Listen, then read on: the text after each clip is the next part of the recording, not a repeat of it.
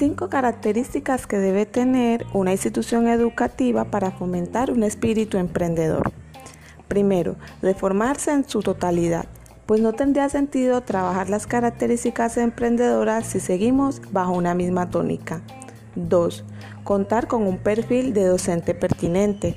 3. Entender que no solo debemos preocuparnos por el contenido, sino también incluir el aspecto socioemocional. 4. Reforzar la cátedra de emprendimiento y darle un nuevo sentido.